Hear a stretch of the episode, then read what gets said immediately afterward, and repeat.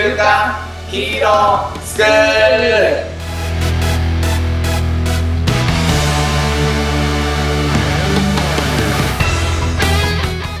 アニメ好き、働かないリーダー育成のマサオンと、漫画好き、生き生きした大人たちのセミナー講師、ヤマトンです。よろしくお願いします。はい、お願いします。第6回。第6回ですね。あ、前回の振り返りで話さなかったことを今思い出しました。あ、あ何ですか？の、うちら第1回では、はい働かないヒーローのマサオンと、うん。えっと、思いやりヒーローのヤマトンですって言ってたんですけど、はい。いきなり第2回から変わったっていう。ああ。そうですね。まあ、これでいこうかなと。これでいきましょうかい。こうかなと。はい。はい。いう反省点がありましたねね。じゃあ、はい。あの、これ、これからはこれで。はい。これからこれで、しばらくねやはい。っていきましょう。やっていきましょうか。でも第6回で、はい。第6回で。ヤマトンの回はい。ですかね。今回は。今回はですね、はい。えっ、と、寄生獣について、はい、話したいなと思いました。懐かしいですね。新しいのもやってるみたいですけど、まあね僕は結構昔なんで、そう見たのは。多分、自分が小学生の時なんで、何年前だ？すっごい昔だね。そんな昔なんですか？そんな昔、そんな昔。俺だって小学校の置いてあったもん、なんかあの、なんとか文庫みたいなえ、。そんな30年前とか？そう、今42だから、そうだよね。えそんな前なのよ。なんかうん、クオリティ高いですね。でしょ？あの漫画。そそうう考えると。で当時は、なんかさ、小学校の時ってさ、はいあの、ちょっと怖い妖怪の本とか流行ったり、あー、まあしましたね。はい。うんなんかあのジャンルだったんだよね、最初。はいああ、なんかこう、グロいってうんいう。まあ、あの、ちょっと知らない人のためにどんな漫画かっていうのをお伝えする確かに、とそ、れから大事、それからが大事ですね。そう、はい。あ俺あのね、寄生獣の冒頭が大好きで、はい。こう、なんか、まあ宇宙からなんかよくわからないぷよぷよのボールが落ちてくるんだよね。はい。で、そこからこう地球にこう飛来するっていうところから始まって、で、そこにこうセリフが書いてあるんですけど、はい。その、まあある時誰かがこうふと思ったと。うん。あの、まあ人間たちがね、はいこう地球にとって害虫なんじゃないかみたいな。なるほどね。これははい誰かが何とかせねばみたいな感じの宇宙からなんかボールみたいなのがふよふよっと飛来するところから始まるんですよ。はい。で、えっ、と、まあそのボールが、あの、要は寄生獣なわけなんだけれども、はい。まあちょっとグロいんだよね。うん。なんかポーンってこう地上に落ちてきて、人のこう手とかね、あの床とかに落ちて、そこから蛇みたいなやつがニュルっと出てきて、そうですね。で、人にこう寄生するんだよね。はい。で、えっ、と、その寄生したやつに、まあ簡単に言うと、えっ、と、脳を奪われてしまうと、はいえっ、と、人を食べてしまう寄生獣になってしまうんですよね。うん。うん。うんそうなんですが、えっ、と、その脳を奪われなかった、えーのが主人公。そうですね。そう。で、腕にね、彼の場合はこう寄生されてるんで、はいえっ、と、右っていう名前をつけるんだけれども、はい腕は寄生獣。はい。なんだけど、えっと人間のこう脳を持っている、うん。うんその、まあ、寄生獣とのこう共生生活をするみたいなやつが主人公そうですねで。すね。はい。で、えっ、と、まあ、彼らが、その、寄生獣とこう戦っていくと。あの、人間が勝つのか、それともこう寄生獣が勝つのかみたいな、はまあ、なんかそんな話そうでしたね。はい。ですね。そう。なので、めちゃめちゃこう、グロい話なんですけど、うん。そう。あのーまあ、この話がね、すごいこう、スケールが大きいうん話なんで、ちょっと今回の中でどこまで話そうかなっていうのはすごく思ったんだけど、はい。そう、一つ、はいえっと、やっぱりここのシーンだなっていうシーンがありまして、はい。覚えてるかな？えっとですね、それはあの、キャラクターで言うと、はい。タミヤ良子っていう、はいえっ、と、女性のね、寄生獣がいるんですけど、まあはい人間だった頃タミヤ良子っていう名前で学校の先生をね、あの、してるキャラクターなんだけど、はいそう、あの、彼女のストーリーなんですよ。はい。で、えっと、まあ普通に行くとね、その主人公と寄生獣っていうのはこう敵対していく、はいあの、間柄なんだけれども、ちょっとね、そのタミヤ良子っていうのは、あの、寄生獣ながらも、なんかすごくこう、人間に近いというかうん、探求心を持ってるキャラクターなんですよね。はい。で、あの、そもそもその寄生獣っていうのは何のために生まれてきたのかっていうことを、すごく自分なりに考えるんですよ。うんで、結局なんだろうな、その寄生獣って人にこう寄生してしか生きていけない生物はいなんだよね。そう。なんだけど、あの、要は繁殖することっていうのはできるのだろうかみたいなことで、はい。まあ、あの、まあ人間のね、こう、男性と女性で、こう、うんことをね、して、で、そこから寄生虫が生まれるのかなとか、はい。ちょっとそういう実験をこうしたりとかしてるんだよね。はい。でも結局結論としては、あの、寄生虫同士だったとしても、生まれるのは人間の子供だったんだよね。ああ、なるほど。で、はいそれをこう自分のこう体を持ってして実験してるので、はい。まあ、身ごもるわけですよね、タミヤ療法は。はい。そう。で、えっと、まあ、そういうことがこう起こったと。で、あの、まあ、ある意味、ちょっとなんだろうな、はぐれ者のね、そはい。の、新一っていう主人公と、はい。その右、あの、主人公たちね、は、まあ、ある意味、その、脳を乗っ取れなかった寄生虫はぐれみたいなやつらなので、まあ、彼らにもすごくこう興味を、敵対しなくなる興味を持ってるんだけれども、うん、まあ、彼とこう接する中で、まあ、ある時そのタミヤ良子が、あの、人類にこう見つかってしまって、警察からこう撃たれるみたいな、はい。あのシーンがあるんですよね。で、それを主人公たちはこう見ているわけなんだけれども、そう、その時に、まあ手にこう、人間の赤ん坊を、まあ我が子をこう抱いてるわけですよ。でも、寄生獣だから、あの、あくまでもこう敵の子供というかね、はい。そう、そういう感じに見えてるはずなんだけれども、その時、タミヤ良子が取った行動っていうのが、はいその赤ん坊を守るんだよね。うん。そう、こうめちゃめちゃ守って、で、銃弾にこう、めちゃくちゃ浴びながら守って、で、もうそのまま死んでいくんだよね。うん。うんで、最後に、その、新一主人公に、うんあの、自分のね赤子をこう預けて、はいあの、彼の未来をみたいな感じでこう預けて終わっていくっていうシーンなんですけど、もうね、そこのシーンが、まあ基本的にこうグロテスクな漫画なんだけど、なんかすごいこう、美しいし、うんなんかね、こう考えさせられるシーンでう、ん。うん。そう。まあ、あの、たくさん名シーンがある漫画なんですけど、はいここは外せないなとなるほどね。いうシーンですね。なんかどういうところにこう考えさせられたんですか、それは？うーん、やっぱね、はい。その本を読みながら、寄生虫は自分がその生きている価値、何のために生きてるんだろうっていうことを、うんまあ、すごくこう、問うた一つのキャラクターがタミヤ良子だったと思うんだけど、うんやっぱ自分でも考えるよね。うんうんそううこれ人間だったとしても、まあ自分がね、こう。果たしてこの世に生まれてきたことの意味って何なんだろうかみたいなことを、はいまあ特にこう思春期とかってこう考えたりしたんで。すごくそのシーンからこう考えさせられましたよね。うんうん。それ読んだのいつ頃です？何歳ぐらいですか？でも、本当に、だから小学校の時にちょっとうわ、グロって思って、で、その後ちゃんと読んだのが中学生ぐらい。中学生の頃、うん。自分が生まれた意味とか考え、考えてたんですか あ一番考えたのはね、はいあの大学受験の時に考えた。あ、その時にも読んでるんですか？いや、その時に、はいあの、なんで自分生きてるんだろうなっていうことを、ねはいヤマトン少年は考えた。なるほどね。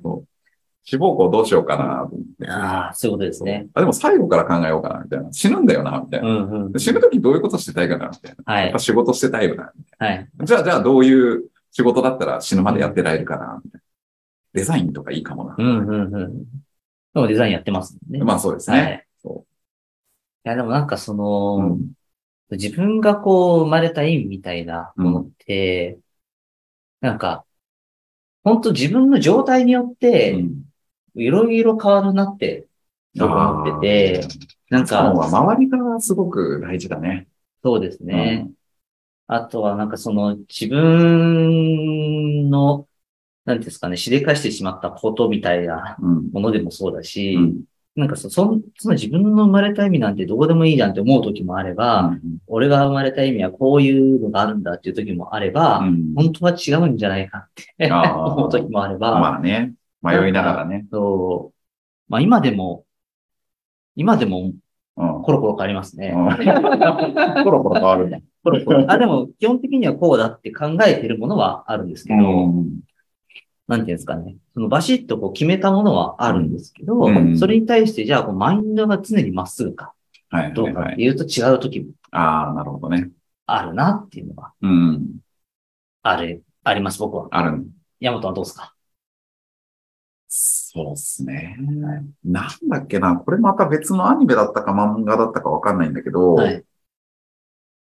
まあ前回もその、ね、ルフィの話をしたときに、やっぱり自分軸っていうのはあって、はいまあ企業で言うんだったらさ、ミッション、ビジョン、バリューとかさ、はいあるじゃないですかそうで。すね。で、まあそれ、一個人であってもすごく重要だと思うね。うん。で、まあ自分もこういろんな経験をしているので、はいなんかその自分軸をこう定めるみたいな、あの、セミナーを受けたりとかね、はい。して、まあそれはある程度こう定まったかなと思ってるんで、そこから大きくブレるっていうことは自分の中では今はそんなにはないうん。かな。けど、なんかのね、映画だったかなまたちょっと思い出したら紹介するんですけど、はいあの、生きてる、あ、小説だ。あの、思春期で悩んでる主人公がいて、はいで、まあ彼がちょっと自殺しようかどうか悩んでるみたいなシーンだったんだけど、うんうんそこで、こう、江戸っ子気質の父ちゃんがね、はいそれ生きてる意味なんかねえんだよっていうの一言。なるほどね。そうはい。で、そう、いわ、ねえんだよっていうかね、わかんねえんだよみたいな。はい。でも、それは俺も本当そうかなと思っていて、うんうんその意味を見出そうとするのが人間なんだけど、はい。なんか大事なのは、なんか自分のこう軸をぶらさずに、うん。うん、なんつうんだろうな、その、その時、その瞬間、はい。目の前にいる人だったりとか、周りの環境に一生懸命やっていくっていう、なんか、それのこう、連続？そういうことですね。うん。うん。なのかなっていうのはすごく思っていて、うん。うん。だこれ意味あんの？って思うことすごいある。よ。そう。自転車ね、後ろからぶつけられちゃって、はぁって思うこともあるよ。あるけど、はい。はい。そう、あるけど、でもその時どう自分がやっぱ行動したかみたいな。そうですね。うん多分あるんだと思うし。多分あるんだと思うし。うんうんうんまあそうですね。だから、まあ、そうですね。でもやっぱ無理をしないで、うん。その、保てる一貫性みたいなのは人それぞれあると思いますよね。うん。そう僕もやっぱそれはありますし、そうそこはやっぱこう、僕もぶらさずにはうん。やっていきたいなとは思いますね。どう？マサオンが寄生獣読んでみてなんかこう、思ってたこととか、あ、ここ良かったな、みたいなのありますか？寄生獣ね、でも本当だいぶ昔なので、そうね。そうなんか覚えてるかな。でも本当僕が読んでた時はすごいエンターテイメントとしてうん。こう見てたっていうのはあ、あ。りましたけど、うん、でもやっぱ僕なんか知んないですけど、一番印象に残ってるのは本当に一番最後です。あの、ああ、一番最後はね、あれもいい終わり方だよね、本当に。そう、もうこう、右がね、うん。やっぱ右手に寄生した右さんが、なんかもう役ごめんというか、そう。もそうう、体にね、吸収されてってというかね、そう普通の手に戻ってくるんだ手に。戻っていっちゃうんだけど、うんその状態で、ヒロイン、うん。そう。名前忘れちゃいましたけど、うん。まあヒロインがう、んひろみ、ひろみだよねひろみさん？がなんか屋上から落ちちゃうんですよね。そうなんですでよ。、あのーあ、里見かな？で、手をね、差し伸べて、そうなんですよ。えー、だけども届かないと。そう。間に合わなかった間に合わなかった。なんですけどう、ん。気づいたら掴んですよね。うん。そうなんですよ。で、ちゃんと描かれてはないけど、うん。右なんですね。そうなんですよ。ああいうのが僕は好きですいや。ーあれはね、本当にこう、漫画の終わり方ってすっごい大事だと思うんだけど、はい。名、名エンディングだよね。メーリングですね。名エンディングですね。でなんであれが僕が好きかっていうと、やっぱりまた理由があるとは思うんですけど、やっぱいざという時にうん。助けてくれる人っはいはいはいはい。てかっこよくないですか、ああ、なるほどね。そううん。なんかそのいつも、僕も思うんですけど、あの、なんていうんですかね。やっぱ僕、あえて助けないことっていっぱいあるんですはいはいはい。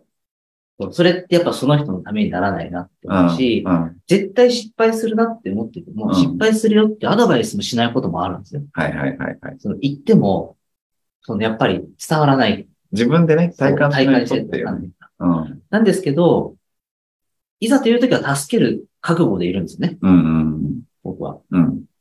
で、それとこれがなんかリンクするかどうかわかんないですけど、うんやっぱああいう時に、いざという時にう、ん。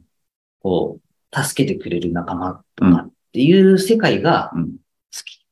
なるほどね。ワンピースもそうですけど、そうですね。あの、ちょうどいい時にシャンプー作るんですよ。はいはいはい、はいはい。ここっていうね、時にヒーローはやっぱやってくるよね。ヒーローやってくるんですよ。そうだね。そう。ああいうのに憧れちゃう。なるほど。なるほど。そう。そいや、今回、寄生獣をね、題材に選んだ時に、はいちょっとヒーローとはかけ離れてるかなって思ったんう。だけど、ああ、そうなんですね。そうはいいう意味で言うとヒーローだね。ヒーロー。うんでも最後のは、来た来たーよくやってくれたってやりました。みんな思ったよはい。っね。うん。ていうとこです。いいっすね。いいっす僕がね。一番覚えてるのが。ありがとうございます。はい。あの、立派なヒーロースクールの会になりました。ありがとうございます。はい。いい時間です。はい。じゃああれですかね。どういう生き方をこう、実践していきますか？そうですね。はいこれ聞いといて難しいね。はい。